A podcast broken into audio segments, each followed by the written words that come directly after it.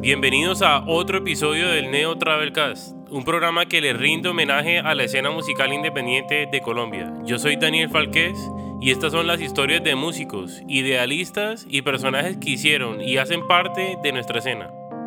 Les recuerdo que se pueden suscribir al podcast en sus plataformas favoritas para que siempre estén al tanto del episodio más reciente.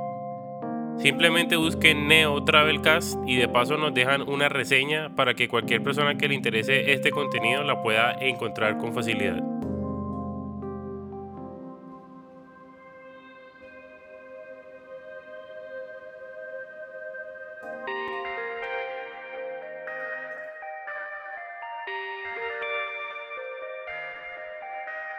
Bueno, el año pasado tuve la oportunidad de ir a la convención de CD Baby que se dio lugar en Austin, Texas. Y me senté a hablar con Giovanna Rivera, que es la representante de Colombia y República Dominicana y otros países. Y pues hablamos un poquito sobre lo que significa mercadear una banda en una era digital y pues cómo un artista independiente se puede involucrar más en este campo. Bueno, estamos aquí con Joana de CD Baby Colombia y vamos a hablar un poquito sobre la plataforma y también sobre mercadeo para las bandas que pues hemos visto un crecimiento muy grande en los últimos años y, bueno, ella nos va a contar de cómo eh, maximizar eh, el potencial de, las herramientas como esta y otras cosas más. Entonces, eh, bueno, ¿Por qué no nos cuentas más o menos qué fue lo que te interesó de la música primero?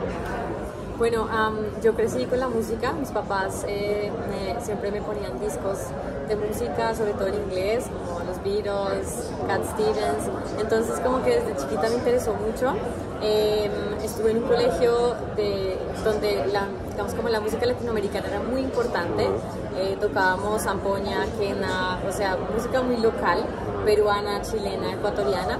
Y eh, de ahí en adelante me interesó mucho más. Eh, formé una banda de hardcore, de hecho, hace oh, muchos años. ¿Cómo se llamaba? Eh, se llamaba Frente en Alto. No duró mucho, pero ah, nos gustaba mucho como em, hacer improvisaciones y todo.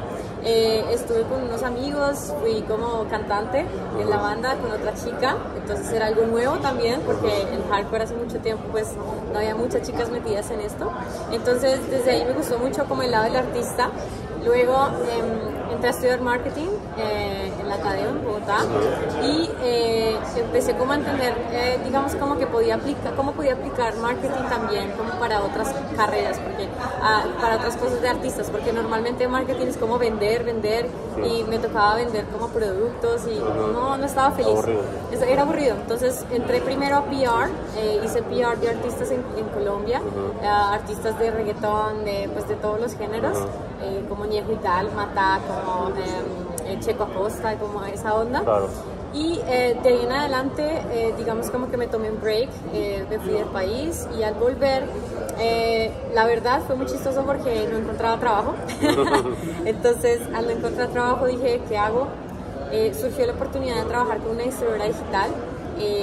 empecé como la chica del chat, la que contestaba preguntas de artistas y de allí eh, pasé a ser la líder de todo el área de, servicio al cliente para artistas de esta compañía y luego eh, estaba liderando el país para esta compañía. Entonces, digamos que estar en ese punto donde estás eh, en contacto con los artistas, puedes entender muchísimo qué necesitan y qué es lo que quieren.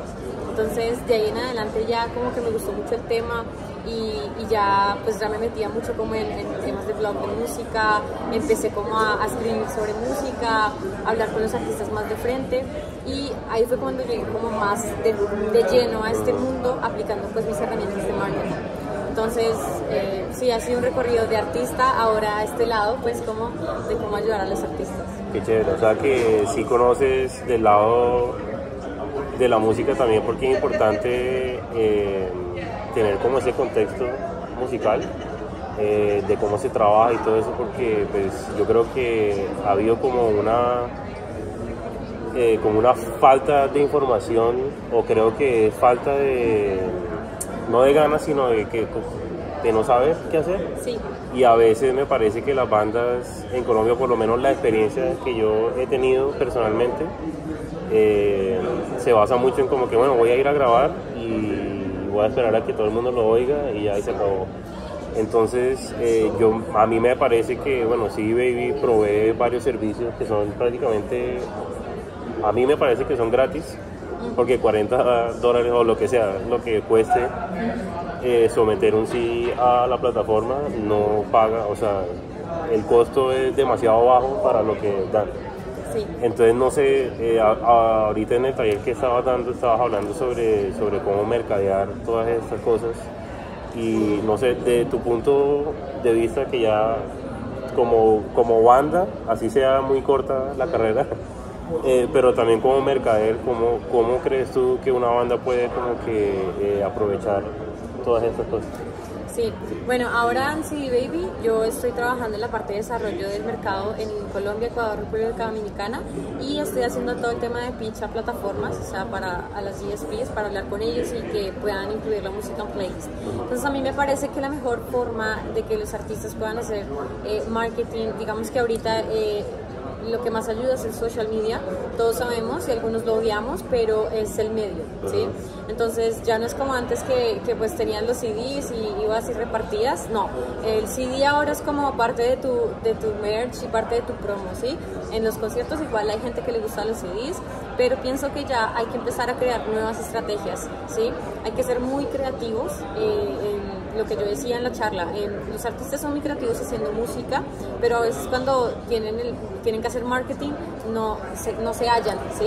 Y es algo muy sencillo, es simplemente toma los elementos de la canción y crea una campaña alrededor de ella. ¿sí? Ahorita hay muchos artistas que simplemente eh, con los memes, por ejemplo, simplemente ponen memes y con, eh, con las la letra de la canción ya tienen una campaña. Entonces la idea es que utilicen como ese tipo de cosas y en CD Baby eh, digamos que al principio pues abrimos la puerta a todos a distribución digital. Ahora estamos abriendo la puerta a todas las herramientas de marketing, ¿sí? Que pues digamos que nosotros como distribuidor digital, eso es lo que, digamos, es nuestra función, abrirle la puerta a ese, a ese mundo. Entonces ahí puedes crear una campaña de expectativa, de que la gente eh, se, se, ponga como a pensar, ah, viene esta canción, ¿qué será? Sería chévere, que eh, tus fans, obviamente. Luego puedes hacer una campaña donde te sigan en, en, Spotify, luego una campaña donde recolectes todos los correos electrónicos, porque los correos electrónicos son muy importantes. Muchas veces cuando se cae Instagram, Facebook, eh, ¿por dónde vas a comunicar? El correo electrónico nunca se cae, o sea, siempre va a estar ahí. Entonces es una cercanía que puedes lograr con ellos. Lo que yo también aconsejo es como em, estar charlando con los, con los fans todo el tiempo, o sea, como eh, preguntarles, conocerlos. Eh, es, una manera muy buena de, de, que ellos permanezcan ahí, porque igual ellos son los que te están escuchando, son los que van a tus conciertos, ¿sí? Entonces, eh, Igual también depende del público. En Colombia, desafortunadamente, la gente eh, no, ya no es así antes, digamos, cuando estaba la época pues de K93 y todo eso. Todos íbamos a los conciertos. Era como, era como el parche del domingo. O sea, el domingo y eran los conciertos a mediodía hasta las 6 de la tarde. Algo sano. Ahora ha cambiado mucho la tendencia eh, precisamente porque ya las nuevas generaciones no son como de ese tipo de, digamos, de eso y no pagan tampoco, ¿sí?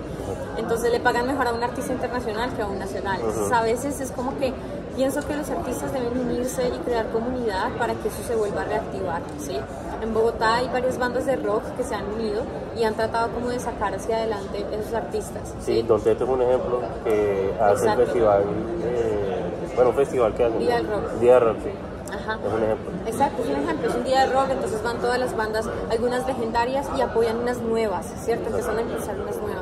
Entonces yo creo que la mejor manera es eso, crear comunidad, de esa manera pues están promocionándose unos a, los otros, ¿sí? Entonces la audiencia que tú tienes me puede interesar a mí porque también le gusta ese tipo de rock.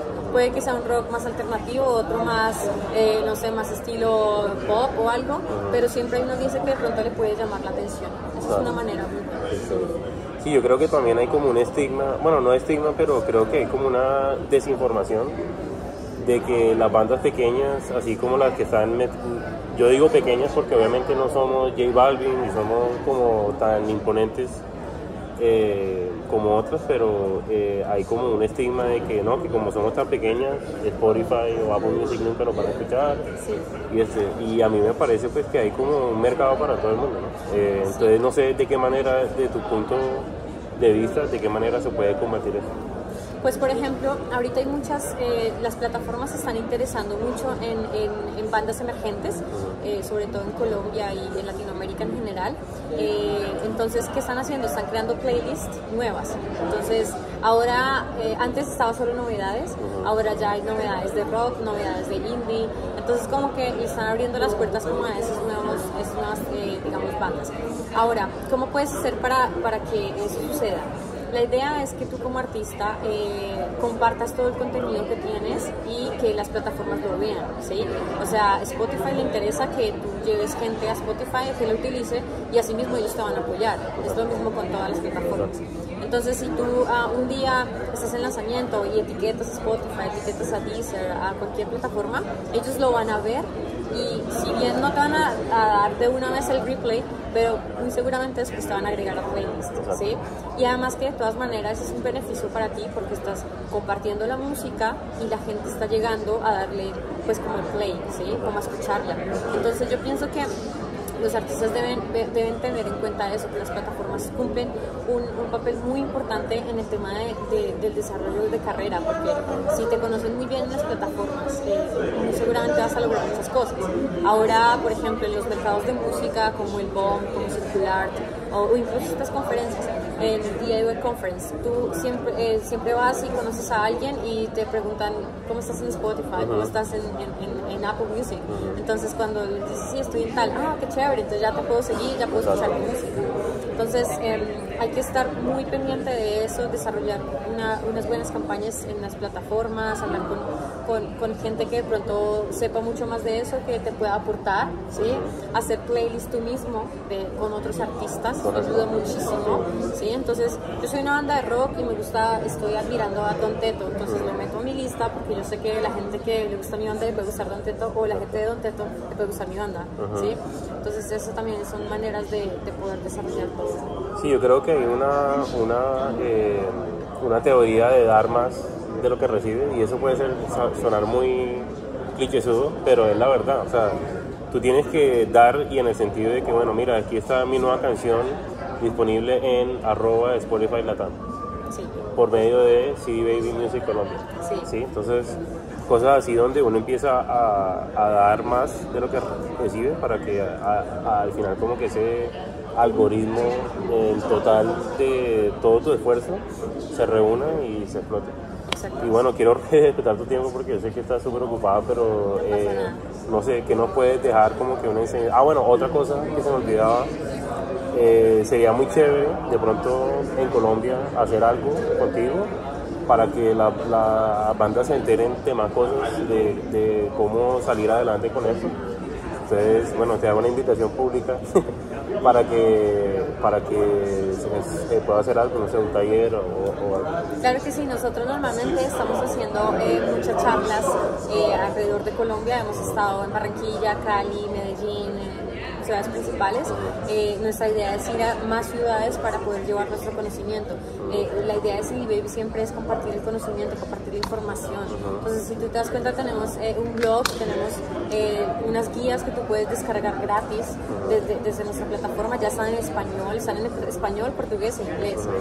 entonces, tú puedes descargarlas y puedes hacer, digamos, como que tus propios proyectos. Entonces, la idea de nosotros siempre es ir a varios lugares. Entonces, si podemos compartir este conocimiento con la, con la gente, hacer un taller, que ellos entiendan cómo subir la música, conocer la plataforma, eh, cómo funciona, eh, poder promocionar música, todo eso. Claro que sí, estamos muy dispuestos a hacerlo. Listo, chévere. Bueno, entonces eh, estamos aquí del Neo Travelcast desde el DIY Musician Conference de CD Baby. Eh, ¿Dónde pueden encontrar a CD Baby en Colombia o en Instagram, perdón? Sí, estamos en Instagram como CD Baby Colombia y en Facebook como CD Baby en español. Listo, atentos.